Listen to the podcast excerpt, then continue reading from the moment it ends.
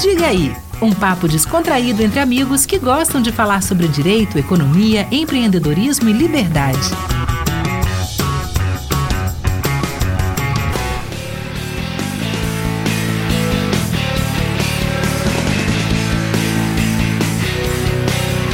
Fala galera do Diga aí! Ó, esse episódio de hoje, Francisco, ele tem que abrir com aquela vinhetinha do. Pam, pam, pam, pam.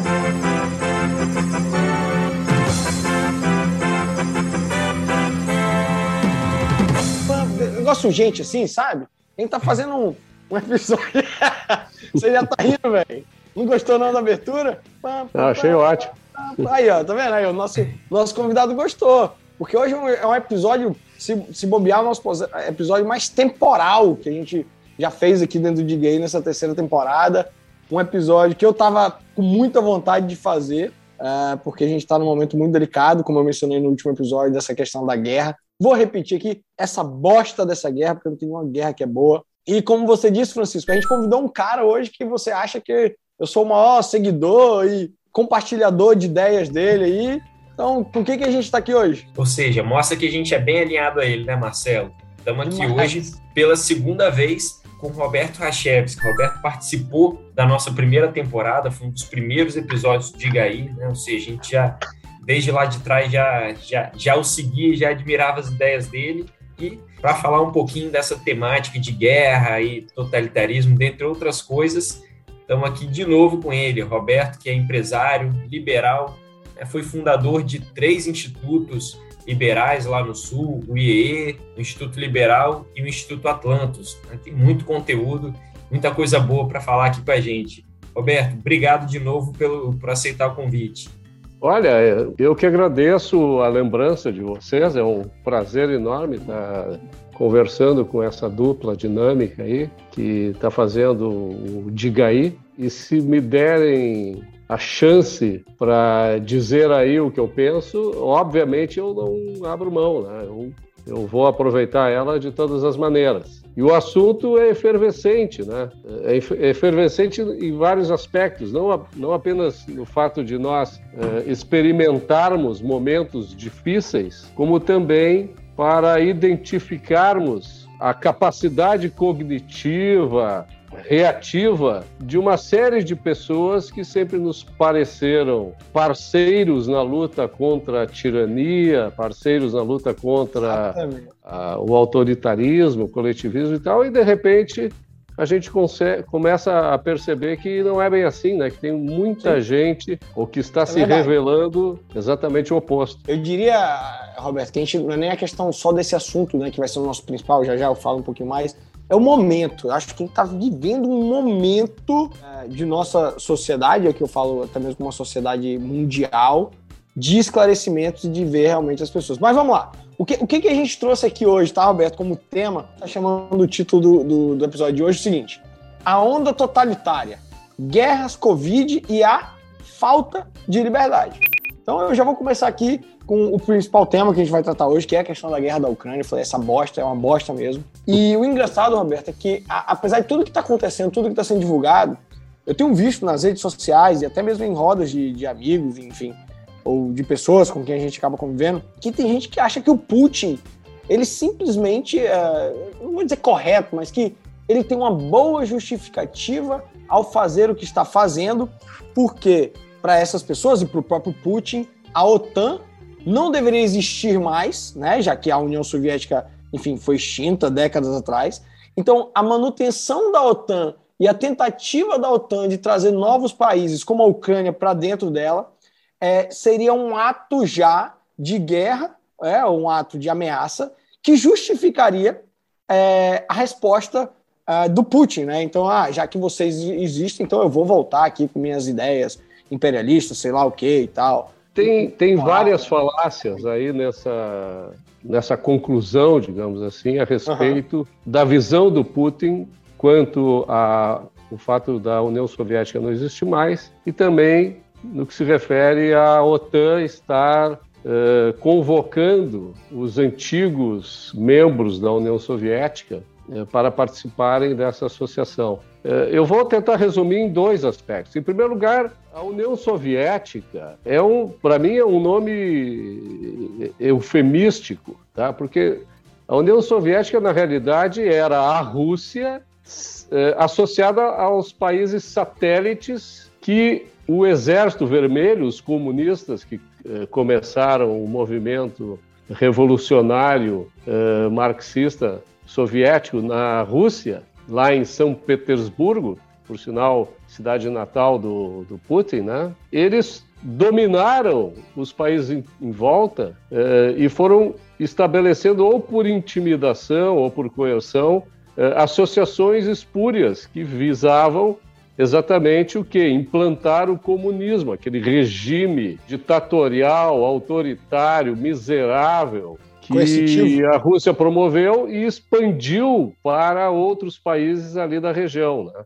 Então, o fato da União Soviética ter se dissolvido não significa que as características nefastas que caracterizavam a, a, a União Soviética tenham sumido, porque a cabeça, vamos dizer assim, a, a raiz dessa associação era exatamente a Rússia. E a capital da União Soviética e a capital da Rússia é a mesma cidade, é Moscou, né? Sim. E além disso, não, não houve assim nenhum tipo de rompimento tanto dos russos na época da União Soviética quanto dos russos pós o colapso da União Soviética com as ideias coletivistas, estatistas, violentas, autoritárias. Então isso justificaria a própria manutenção da existência da OTAN, é isso? Assim, então, assim, é, não faria sentido para os membros da OTAN acabar com o tratado? Essa desculpa não vale, né? porque a União Soviética e a Rússia é a mesma coisa. O fato,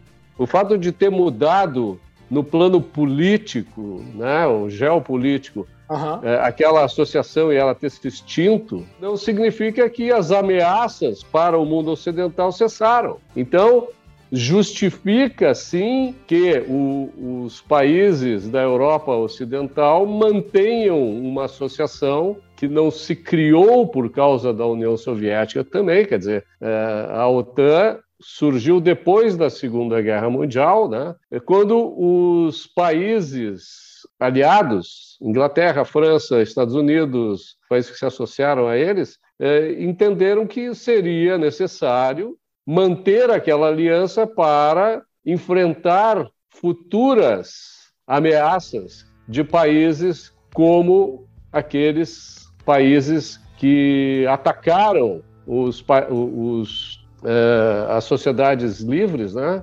É, como foi o caso da Alemanha, da Itália, do Japão, sim, sim. etc. E mais tarde, com a Guerra Fria da União Soviética. Né? E, e, então é, é, perfeitamente justificável a existência da OTAN.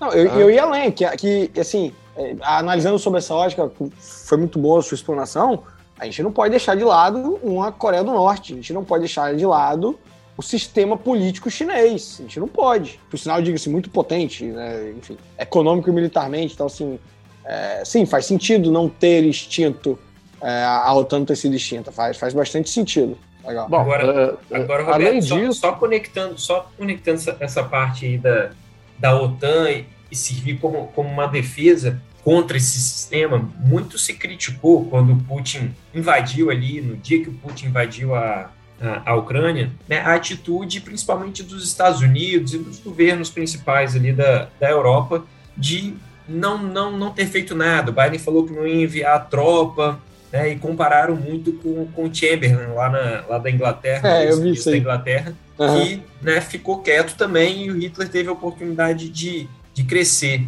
Essa circunstância você acha mesmo parecida com aquela lá da década de, de 30 do, do ministro Chamberlain? É diferente? O, o Biden e, né, deveria ter agido de forma diferente já?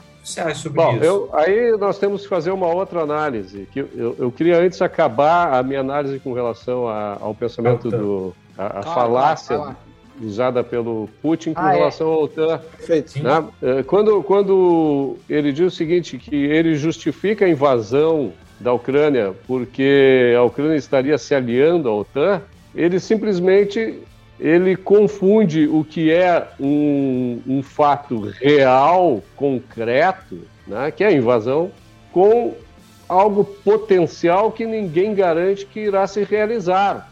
É, o fato da Ucrânia entrar na OTAN não significa dizer que a Ucrânia vai violar os tratados ou, ou vai é, atacar sem justificativa, iniciar o uso da coerção contra a União Soviética, contra, digo, contra a Rússia, né? Perfeito. É, nada garante isso. E, é, na realidade, é o seguinte, a OTAN, em nenhum momento, desde que ela surgiu, ela iniciou o uso da coerção contra uma nação soberana.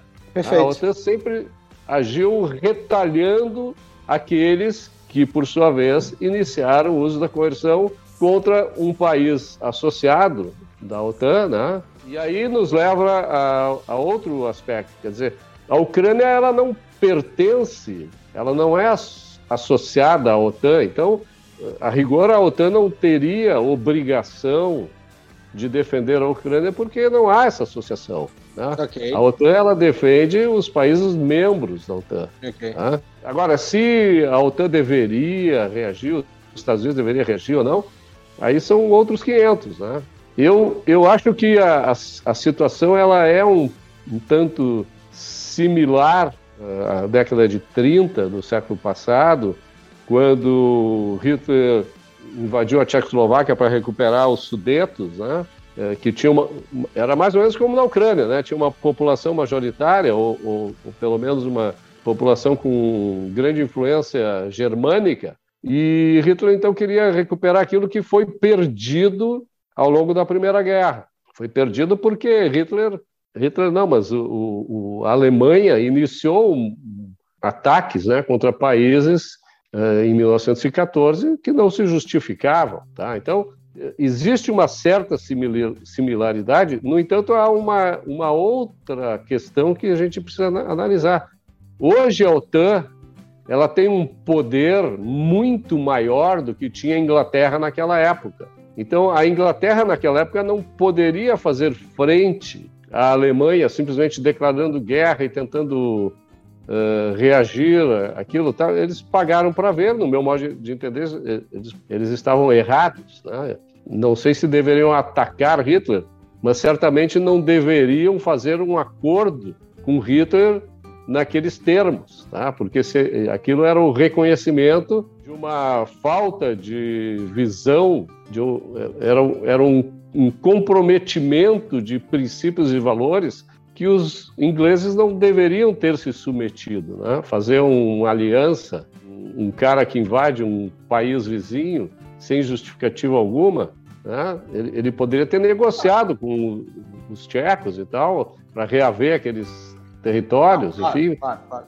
né? Mas não, invadiu e o objetivo dele era muito maior. E eu também acho que o, que o Putin tem o mesmo objetivo. Sem o dúvida. Putin, as pessoas dizem sem assim, não, o Putin está querendo restabelecer a União Soviética.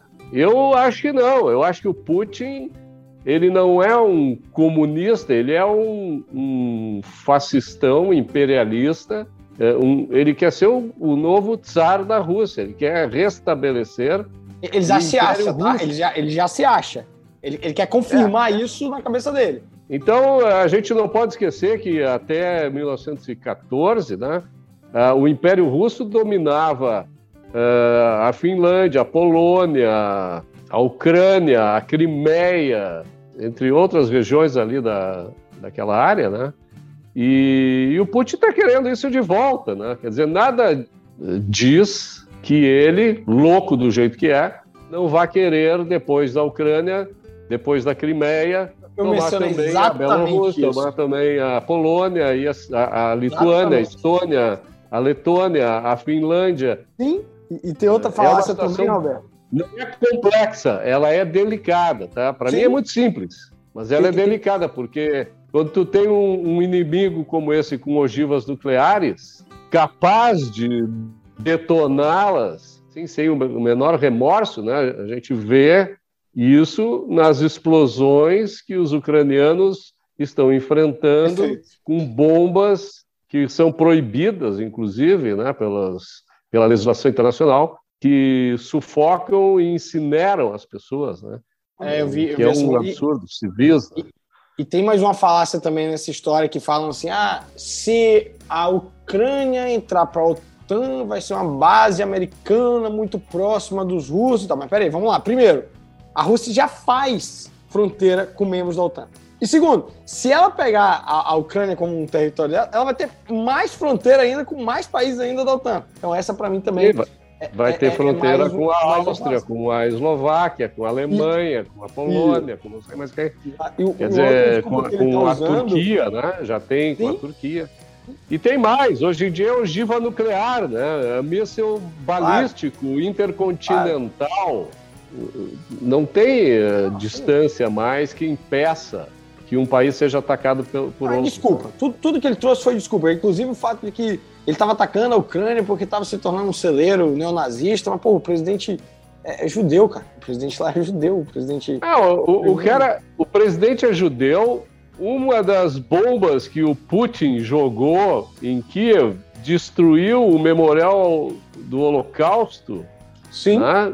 É ridículo. É no ridículo. local onde foram assassinados 30 mil judeus. E, e vamos lá, o, o nazismo é o quê? É um fascismo exacerbado. E o, o Putin, ele é um fascistão. né? Ele é um fascista. E eu vou te dizer o seguinte, que ele, de certa maneira, ele, ele pode não gostar dos neonazistas, talvez por concorrência, porque ele é um nazista. né? Mas ele não quer Excelente. neonazista para manter ele o poder e adotar essas medidas autoritárias que ele, que ele adota. Agora que você gosta dessas restrições financeiras e sanções ah, políticas que o, o mundo está colocando sobre a Rússia, ou com um fascistão nazista, como a gente está falando aqui, um louco, um cara desequilibrado, seria melhor um conflito real, um conflito para ser Não, não, eu, eu, eu acho o seguinte: o, o- tudo eh, nesse aspecto tem que ser progressivo, vamos dizer assim, tá? Eh, tem que ser paulatino. Tu não pode eh, partir já para a última ação, né? Ok. sem antes esgotar as anteriores que podem ter efeito. Por que podem ter efeito? Se eh, se adota bloqueios, né, boicotes contra um determinado país, não é só o governo que sofre, o governo, na realidade, não sofre quase nada. Né? É, quem sofre é a Quem população. sofre é o povo, é a população. Né? Claro, claro. Esse talvez seja um jeito de fazer a população resolver um problema doméstico, que é tirar aquele tirano de lá.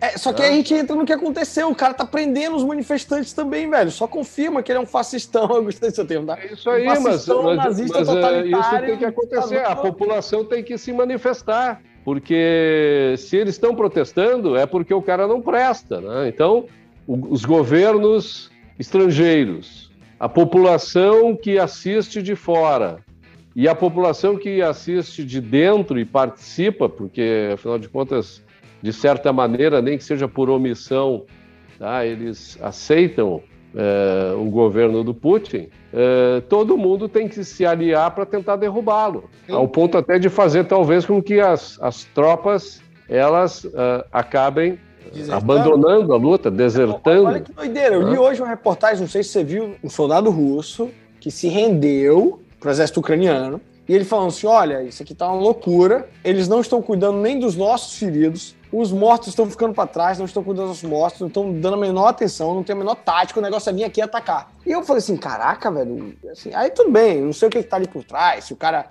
foi torturado pelo, pelo exército ucraniano, se o cara foi aqui- aquilo de forma real, mas parece que existem vários relatos do exército russo se rendendo nessa situação, né? Meio que discordando daquela loucura. E, eu- e às vezes eu fico me pegando, né? assim, às vezes eu fico pensando quando. Como que seria eu com a cabeça que tem numa situação dessa? Imagina assim, se eu tivesse que lutar por algo que eu discordo tanto, velho. assim. Com certeza.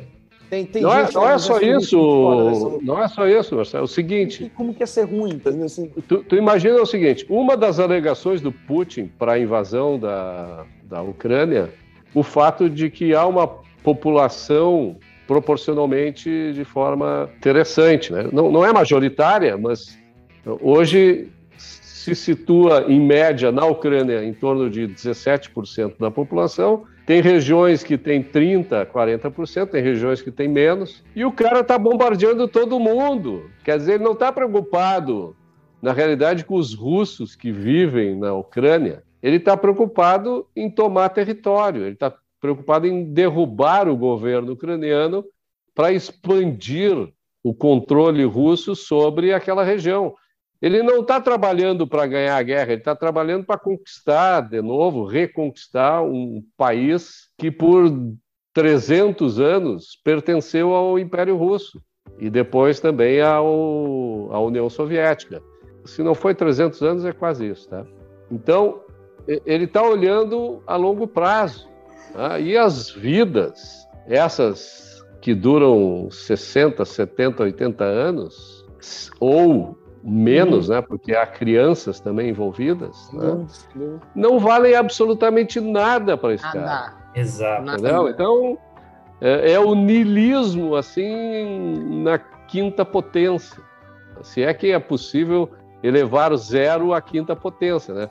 Então, zero à quinta potência é zero, né? Ele é um fascista, nazista, nilista. Todo nilista, ou melhor, todo fascista, comunista, nazista é um nilista, né? É, é... é, é gente que vive do uso da coerção, do uso da força, da pilhagem, da intimidação, não Sim. criam valor, eh, trabalham em cima da exploração, em cima do extrativismo. Basta ver a economia russa, né? A economia russa é uma ah. economia extrativista, né? E, e, e, o próprio Lomodô, né? Foi isso. O Lomodô foi basicamente isso. Exploração total até deixar todo mundo morrer de é. fome, é. sem qualquer contrapartida. A, que, inclusive, a, a, a industrialização é jogo de soma zero, né? E niilista é o cara que faz o jogo de soma zero.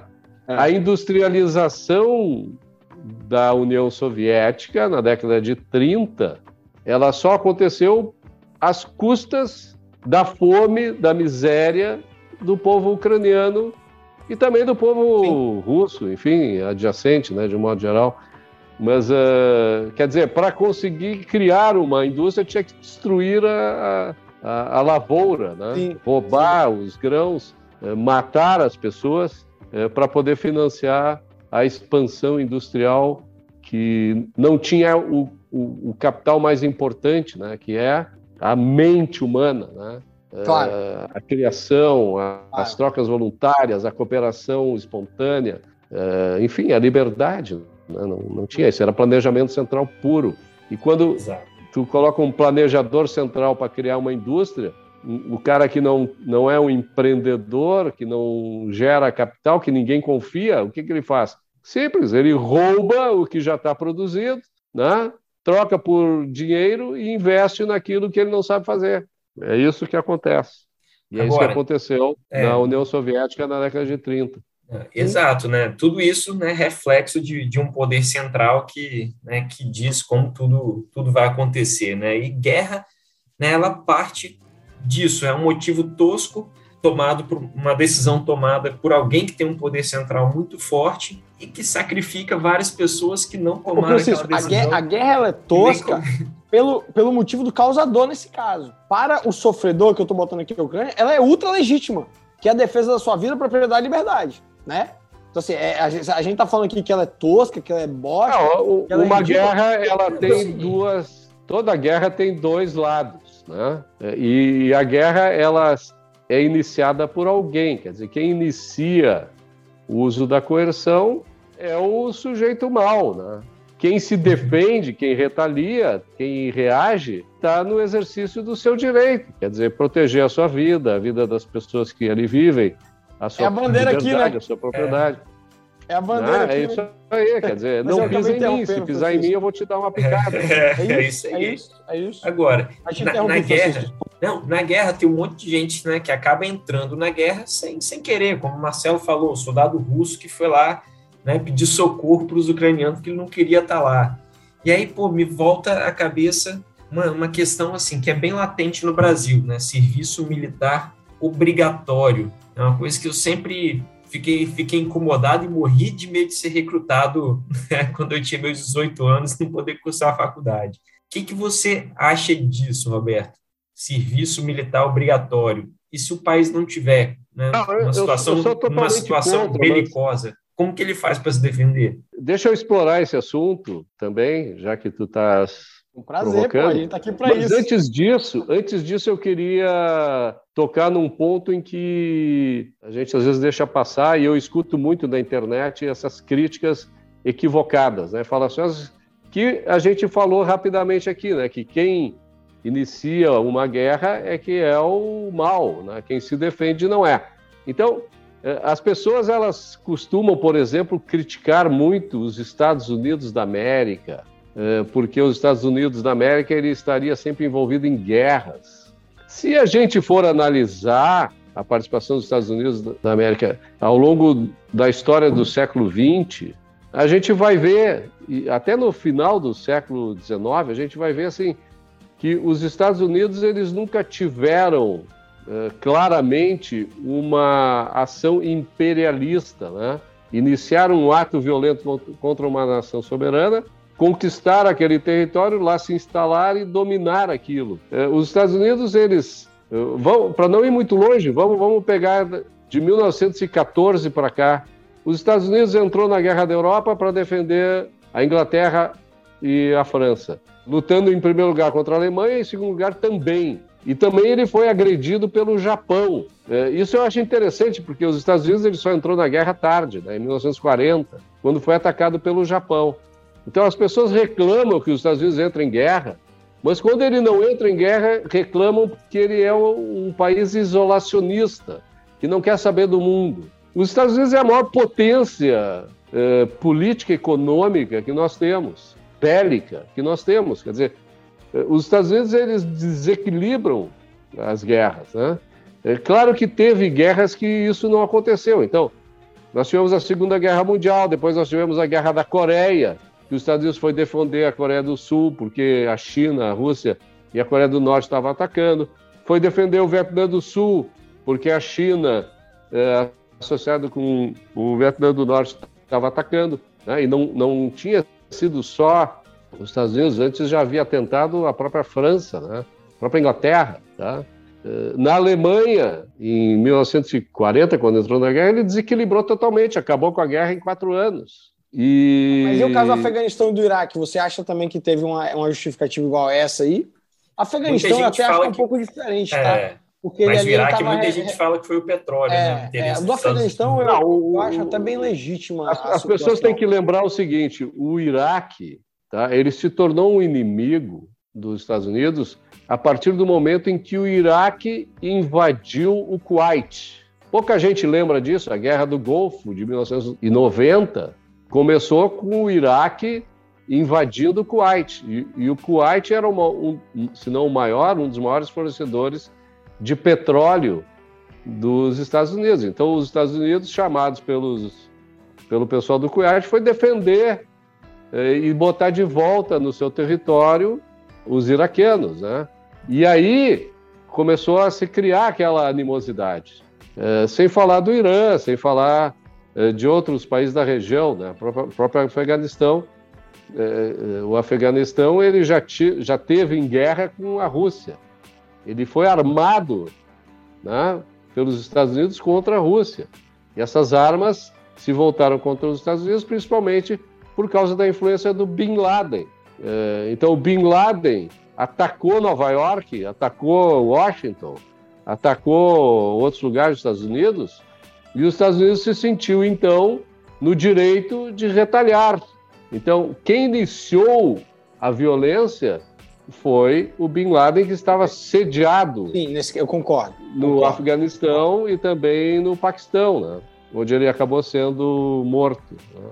É, então, de novo, é uma retaliação. O, o ataque dos Estados né? Unidos ao Iraque, ah, tá. depois, né, para tirar o Saddam Hussein, sob a alegação de que ele teria armas químicas, bombas, eh, na palma, etc., que ele usava contra a sua própria população e contra os curdos, né, os países vizinhos, uh, os Estados Unidos, o Bush resolveu usar essa justificativa para invadir lá e tirar o Saddam Hussein, uh, alegando que ele também teria financiado o Bin Laden. Certamente ele financiava outros proxies, né, outros grupos terroristas ali da região do Oriente Médio que ameaçam a sociedade civil organizada de pessoas livres a todo momento. Né? Agora aqui, eu gostei da pergunta de Francisco sobre o alistamento. O que, que você acha? Como é que faz? Eu acho é... o seguinte: o primeiro lugar não é o alistamento, né? é, o, é, a convocação. Né? Exato. Assim, alistamento é, é. Um, é um ato voluntário. É. Tu vai lá te alista. Olha, eu vim aqui, eu quero lutar. Perfeito. perfeito. É, Essa seria, inclusive, minha próxima pelo pergunta. meu país, ou pelo país vizinho, ou por qualquer país, ou por qualquer causa, porque essa causa, para mim, tem valor. Né? Ou seja, eu, eu acho essa causa tão importante, tem um, um valor tão elevado para mim, que eu até daria a minha vida por ela. Né? Se eu não defender, se eu não garantir esse valor pelo qual estou lutando, viver é secundário. Né? Viver se torna um sacrifício né? e não lutar pelo, pelo valor aquele seria um sacrifício. Engraçado, você acabou respondendo minha próxima pergunta, que eu ia perguntar se o fato de, enfim, o alistamento voluntário, né? Se, Isso. É, analisando o, o objetivismo né, da nossa... Ayn Rand. Russa, na verdade, americana, é, Ayn Rand, se ele seria um ato de auto-sacrifício. Mas para mim, assim, é, é, você respondeu é não, e para mim também não, porque tem uma coisa que algumas pessoas é, têm dificuldade de compreender, e às vezes eu falo isso, e eu vejo que quando eu falo isso para algumas pessoas que não estão acostumadas com as coisas que eu defendo, isso causa um espanto nelas, que é quando eu falo que a minha liberdade é mais importante do que a minha vida. De forma que eu prefiro uma vida curta, livre, óbvio, do que uma longa vida de escravidão, por exemplo. Não, não faz sentido isso que tu está dizendo. Eu vou, ah, eu vou, mudar um pouco o termo para fazer então. sentido. É, é, em primeiro lugar, a, a, nossa liberdade não pode valer mais do que a nossa vida, porque se a gente não vive, a gente não. Perfeito. É, no sentido de eu sacrifico a minha vida pela luta pela liberdade. liberdade.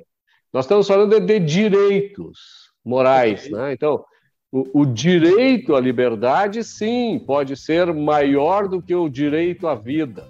Perfeito. Ok? Então, eu tenho o direito de agir livremente, de agir de acordo com o meu julgamento a respeito das coisas, a respeito dos meus propósitos, tá? E se isso me é tirado, eu deixo de ser um ser humano Perfeito. racional. É, é, é bem tá? nesse sentido. Não, não faz sentido viver sem liberdade. É nesse é, sentido. não me tiram a vida, mas me tiram o direito de viver em liberdade, o que é a mesma coisa, né?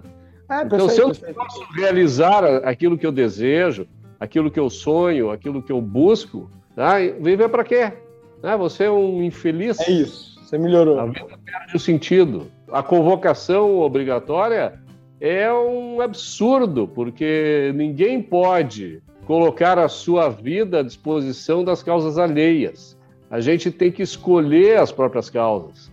Pode haver a coincidência de se viver num país cujos valores daquele país, daquela pátria, né, coincidirem com os, os, os da gente como indivíduo, e aí então faz sentido a gente se voluntariar para lutar pelo nosso país. Mas não faz sentido a gente ser obrigado a lutar pelo nosso país. Claro. A partir do momento em que o país obriga a gente a lutar, esse país perde o valor aquele que a gente gostaria que ele tivesse, né?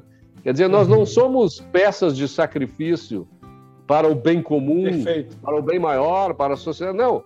Nós somos indivíduos e a partir do momento em que a gente busca a nossa felicidade, os nossos realizar os nossos propósitos, aí sim a gente está contribuindo para o todo, né? É, como consequência e oh, não oh. Uh, de forma obrigatória. Não, perfeito. Roberto, agora vamos lá. Lá no início eu falei assim: ah, não é questão só da guerra, é questão do momento que a gente está vivendo. Uh, como o Francisco ficou brincando, né, a questão do Djokovic foi algo que eu fiquei compartilhando muito. Eu gosto muito do Djokovic, eu acho ele extremamente autêntico. Eu acho que ele é um cara que segue muitos valores dele, independentemente é, de eu concordar ou não com os valores. Não é disso que eu estou falando. Assim, é o cara que fala assim: eu tenho um valor XYZ e eu vou seguir isso. É, e aí vamos lá, cerca de, sei lá, quanto tempo atrás teve o Australian Open? Vai, um mês e meio atrás? Beleza, um mês e meio atrás teve o Australian Open. O cara foi impedido de jogar, supostamente pelo fato de não ter sido vacinado, que eu não acredito, para mim foi um ato político total. Aí a gente chega hoje, hoje, hoje. Mas o, o, a vacinação era um ato político. Sim, sim, a sim. vacinação sim, sim. obrigatória Exato, e o passaporte é nesse sentido. Que, que, mantinha essa obrigatoriedade sim. era um ato político, não era um ato de sanitário. Não, perfeito, ah. perfeito. Não, então, aí, aí olha, olha a conclusão.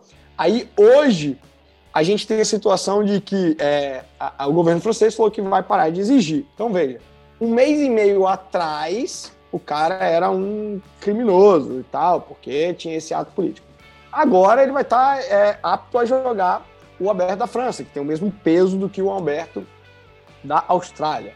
É, a gente tem a situação de que logo depois, o fim do Australia Open, uma, uma atleta australiana recebeu uma exceção do governo para competir nos jogos, sei lá onde foi, algum jogo aí, jogo de inverno. Na China, na, nas na Olimpíadas, China. nas Olimpíadas de inverno. de inverno. Isso, na China, com Covid. China disputando curling, ela foi diagnosticada.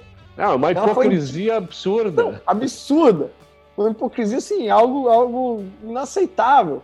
Então, assim, o que está acontecendo? Assim, as máscaras estão caindo, está comprovado que nós estamos vivendo sei lá, eu, eu, eu, não consigo pensar assim, são tempos loucos, são ah, tempos escuros. Eu, eu vejo isso em, em vários níveis. Tá? A gente pode começar do fim para o começo ou o inverso, como tu gostaria. Teve aquele doente mental lá, que eu vou chamar de doente mental mesmo.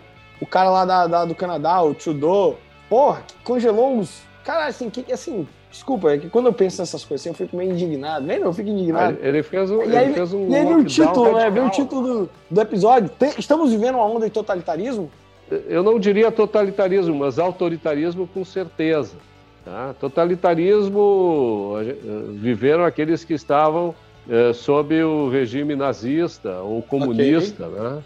onde a vida não vale absolutamente nada. O individualismo ele é simplesmente negado Negado. em todos os seus aspectos, né? E o governo é absolutamente ilimitado. O Estado ele atua sobre o indivíduo sem a, o menor tipo de restrição. Ele é, é, absoluto, ele é arbitrário, logo ele é totalitário, né? porque o, o, que que torna algo arbitrário é, é quando a gente não tem noção é, da origem de determinada ideia, de determinada determinadas conclusões. A gente não tem nem o, o poder de identificar se aquilo é, é certo ou errado, porque, por ser arbitrário, ele não está ancorado na realidade, não tem lógica tá? derivada da realidade, né? não tem objetividade. Já que tu falaste na Ayn Rand, vamos usar esse termo. O que, que é a objetividade? É, e, é, e isso é a base de todo esse problema que nós estamos vivendo hoje. Objetividade é, é tu conseguir focar a tua mente, usar o teu livre-arbítrio para focar a tua mente, é, perceber as coisas da realidade, usar a tua capacidade cognitiva, a tua consciência, tá? Para, através de uma análise lógica, chegar a integrar os fatos, é, distinguir o que é o certo e errado, classificar as coisas de acordo com critérios é, lógicos, com critérios científicos, e aí então chegar a determinadas conclusões. Tudo que aconteceu na pandemia foi exatamente o oposto, não houve objetividade. Né? Além disso, não houve uma visão filosófica.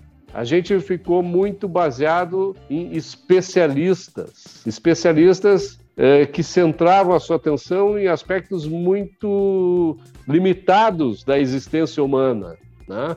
Às vezes tu era impedido por, porque alguém fez um estudo uh, hipotético de que aquilo poderia se transformar no mal, uh, todas as outras questões que envolvem a vida, como o direito, a economia, uh, as emoções, os desejos, as paixões, etc., tudo isso foi jogado no lixo. Né? Então, o pragmatismo ele foi tão exacerbado, houve uma inversão, na realidade. Né? Quer dizer, o que, é o, o, o pragmatismo? É o, uma filosofia que abre mão de princípios, né? que, que não vê os meios e só tem o, o fim como uh, valor. Tá? Uh, se der certo, se a gente alcançar aquele fim, nós vamos fazer aquilo. independente de qualquer coisa que esteja entre a nossa ideia e o propósito final, né? E a realização final. Então, tudo aquilo que está entre isso, entre a, a formulação arbitrária, eh, subjetiva, eh, desconectada da realidade que alguém eh, considera como propósito daquela sociedade, e aqueles que estão uh, no meio até que esse propósito seja realizado, isso tudo é atropelado. Quer dizer, não há individualidade, né? Não há privacidade, não há liberdade, não há nada. Nihilismo absoluto. Uh, uh, o utilitarismo, nesse caso, o que, que, é? Ah, não, nós precisamos impedir os indivíduos em nome da sociedade. Ora, mas a sociedade não existe, né? Uh, o que Aê, existe garoto, é os indivíduos. É isso. Né? É isso. É, tu não pode sacrificar metade da população imaginando que talvez a outra metade seja salva. Sim. Isso não Sim. pode acontecer. Não, não né? pode. Então, é, o, o, o, primeiro fator assim que eu acho que foi fundamental para todos os equívocos foi a falta de objetividade. As pessoas deram primazia às suas consciências e esqueceram da história, da evolução do conhecimento científico, que já sabe lidar com todos esses problemas de uma maneira muito melhor do que vinha sendo, sem coerção absurda, como esse caso. Dizer, não, não se justifica tu tratar uma doença contagiosa com o grau de mortalidade que tinha a Covid, né? E com o grau de contaminação que tinha, como se fosse febre amarela, por exemplo, que mata ah, 50% sim. daqueles que são contagiados e, e cujo é contágio se dá através de mosquitos, né? e não através do ar. Sim, é então, é, né? as pessoas perderam a razão porque perderam a noção de realidade, de objetividade. Né? Não souberam usar a sua mente. Por quê? Porque as nossas escolas formam pessoas pragmáticas, tá? não têm essa visão de mundo, não, não sabem lidar com abstrações. A gente entendeu? falou disso no o, último episódio. É, o, o, pragmatismo na educação é isso. As pessoas só usam o experimento. Ah, não, para eu saber se aquilo é certo ou errado, eu preciso fazer um experimento. Sim, de preferência, sim, sim. como é, duplo, duplo cego, sei lá o quê. É, ora, não, tu, tu tem que parar, olhar a situação e pensar a respeito, aí tu já vai saber se tu corre risco de vida ou não, se tu tem, se tu precisa negociar com os outros para interagir no espaço público ou não. A gente falou e, aqui... e dar soluções privadas a isso. É, é e, e, engraçado, tudo que a gente falou aqui, lá com o início da guerra, as falácias do Putin, é, então assim, é. a questão do Djokovic, a questão do Trudeau, essa questão do Covid, né, que ninguém aqui está negando a existência da doença, Mas a, a questão do Djokovic a gente não analisou, né? Porque o governo australiano, que é tido como um governo liberal, a Austrália Sim. é um país que promove a liberdade econômica, é, dos costumes e tal, é, mas ele, ele, ele o, o, ministro né, que adotou aquela política nefasta né, de impedir que um cara saudável... Unilateral e arbitrário, tá?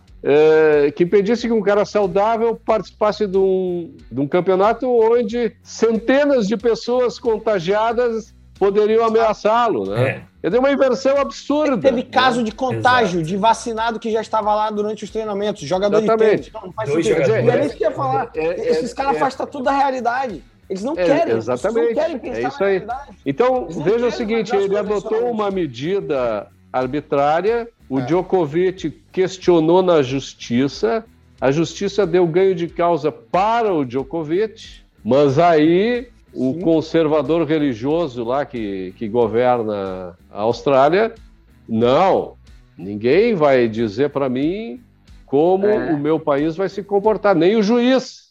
Então ele, entrou com, com uma medida autoritária é, um, de exceção. Né? é. ele, ele, ele, tinha um poder, de, um poder unilateral de falar assim, preciso, é. posso botar para fora. Ele, ele usou isso. Como o Justin Trudeau fez na, no Canadá, o mesmo tipo de legislação, arbitrária, autoritária, monocrática, né? que tira o direito das pessoas desassociada da realidade. que otorgaram para ele o poder de, de governar, né? É como Perfeito. se fosse o Perfeito. contrário, como se o governo concedesse às pessoas a possibilidade de ver, ver ali, desde que obedecessem as ordens dele. Perfeito, perfeito, perfeito. Pô, muito bom, como sempre é. é, é rapaz, eu, hoje a gente estava conversando, né? Eu, Francisco e Lucas, né, os três hosts do Digaí, e eu tava falando como que eu gosto de fazer as entrevistas, porque eu aprendo demais. E hoje, Roberto, não foi diferente. É muito bom te ouvir. Agora, como você sabe, a gente tem uma segunda parte, tá? Né? A gente tem uma que, segunda é parte. que é surpresa? É surpresa? É, é a segunda parte surpresa, a segunda parte dinâmica, aquela do azul ou verde, vamos chamar assim, mas não são, não são perguntas tão fáceis. Eu vou começar com duas bem fáceis, tá? tá? Só para você esquentar aqui. Apesar de eu já imaginar qual que você vai indicar, mas eu vou ter que pedir outro, que você já indicou. Um livro. Você não pode indicar Revolta de Atlas, porque você já indicou no outro episódio Revolta de Atlas. Apesar de que ele é perfeito por momento. É, então eu vou indicar Nascente, Ok. da mesma autora, da Ayn Rand. Né? Tá ótimo, lá na Zendaya. Se quiser mais um, eu indico Manda. também Cântico. Cântico, Também da Rand. Tá lista. também da Rand. Boa. É interessante porque o Cântico ele trata exatamente disso, de uma sociedade onde não há o eu, é só nós. Que era Legal. como ela via a União Soviética. Vou A Nascente já é, já é diferente, é a visão É. dela dos Estados Unidos, do Sim, individualismo. sim. E a revolta de Atlas é, amigos, se vocês continuarem fazendo o que vocês estão fazendo, vocês vão ser assim, igual a União Soviética. Então, Exatamente. cuidado. Mas ninguém Sensacional. ela né, como deveria. Não, sensacional. E um filme ou uma série, Roberto? Putz, filmes são tantos, mas eu, eu adoro o Resgate do Soldado Ryan. É o primeiro que me veio à mente, assim. Tem vários, tá? Muito bom. Mas esse é um, é um filme, assim, que me marca muito. Muito bom. Agora vamos lá, hein? Um ou outro, hein? Na guerra, tá? Num- num- numa situação de guerra. Na situação de emergência. Isso, isso. Trump ou Biden? Eu tava com saudade, Francisco, dessas perguntas que, que o entrevistado tem que respirar para responder. Eu tava com saudade desse sentimento. Tinha um tempinho que a gente não fazia. Olha, depende contra quem, viu? Essa, essa pergunta... Contra a ela- Agora, essa agora, nessa guerra agora. Trump ou Biden? Que pergunta danada, tia. eu, eu acho que o Trump, viu? Eu acho que o Trump. Pior que eu acho também. Mas não precisamos entrar no. Talvez a gente faça um episódio sobre isso depois. Mas eu, Mas com asterisco, tá? Com asterisco. Aí. vários Muitas asteriscos. Vários asteriscos. Na realidade, porque o Biden é senil, né? Ele não sabe nem para que lado apontar. né? perfeito, perfeito. E na situação atual, também, a Ucrânia deveria entrar ou não na OTAN? Eh, Essa pergunta tu tem que, tem que fazer pro Putin. e o Putin vai te responder. Vai, né? Claro! Eu, Porque eu se também não, acho, eu tá? Também acho que ele vai responder, Né? claro, que aí ele vai ter justificativo para Se fazer. eles não tiverem na OTAN, eu vou atacá-los. Exato, exato, exato. Quer dizer, isso é um absurdo, né? Um absurdo. Não, eu vou te atacar porque tu vai entrar na OTAN. Mas se tu tivesse na OTAN, eu não te atacava. Exato. E essa aqui agora, a ONU tem que existir ou não? Eu, eu acho que a ONU tem um papel interessante, mas ela, eh, esse papel foi pervertido tá, ao Uhum. longo do tempo. né? Eu acho que não pode ter um papel regulador. tá? Eu acho que pode ser um fórum de debate e discussão, né, onde as pessoas vão lá e apresentam as suas propostas e cada um decide eh, o que seguir, o que não seguir. Não pode ser uma instituição supranacional que vá determinar o que as nações que estão associadas a ela devem fazer, né? Porque muitas vezes isso contraria o interesse de cada nação. Então, eh, a ONU é como uma agência reguladora. Na medida em que ela é. Como as agências reguladoras, por exemplo, vamos falar o quê? Da Anatel, né? Quando uma agência reguladora é capturada pelos regulados, ela acaba trabalhando em prol daqueles que a capturaram. A ONU é a mesma coisa, quer dizer, a ONU, como uma agência reguladora, ela foi capturada por aqueles que adotam medidas que a ONU é contrária. Mas, eh, ao terem capturado a ONU, eh, vamos dizer assim, negligente com violações Total. que total.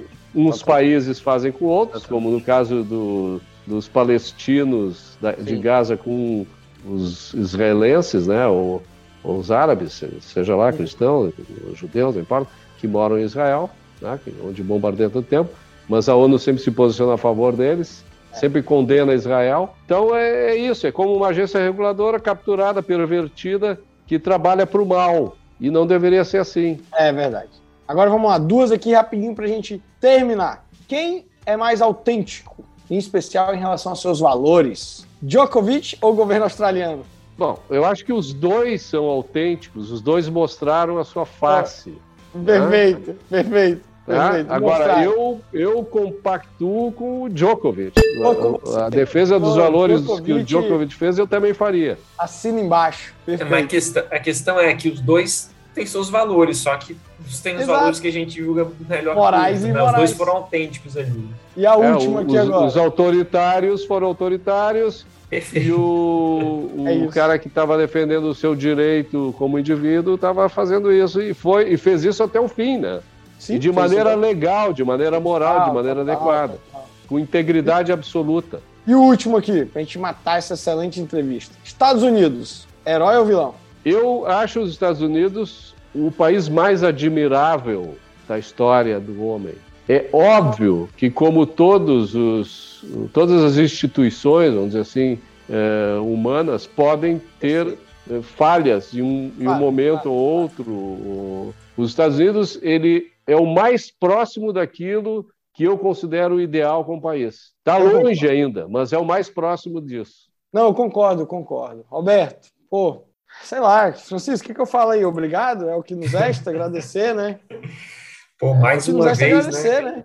É, mais nossa, vez. realmente esse é muito aprendizado, é muita, é muita coisa para processar. Né? Gente que acompanha as ideias dele sabe a forma como o Roberto pensa, expõe as ideias. Poxa, discutir com ele, debater, né? Discutir, não debater com ele aqui ao vivo é sensacional, foi um prazer. Mas se tu quiser discutir, a gente pode também, não tem problema. Também, né?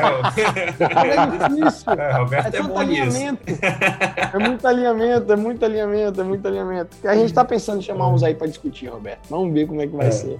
É. Mas, Roberto, muito se obrigado. Você, se vocês precisarem de, de suporte, de backup, pode me chamar junto. Boa. Beleza, mas você não vai ser igual ao Tan, não, né? Você vem mesmo, né? Claro, óbvio. Claro. Boa, Roberto, muito obrigado. Parabéns aí pelo engajamento nas redes sociais. Eu gosto muito. É, enfim, você é um cara que está defendendo aí daquilo que a gente acredita demais, é uma inspiração. Parabéns, não perca essa pegada e vamos em frente. Conte com a gente. Obrigado. Tá? Obrigado para vocês, foi um prazer enorme estar aqui discutindo, conversando, debatendo sobre aquilo que eu gosto e que vocês também. Valeu, galera. Até breve. Um abraço.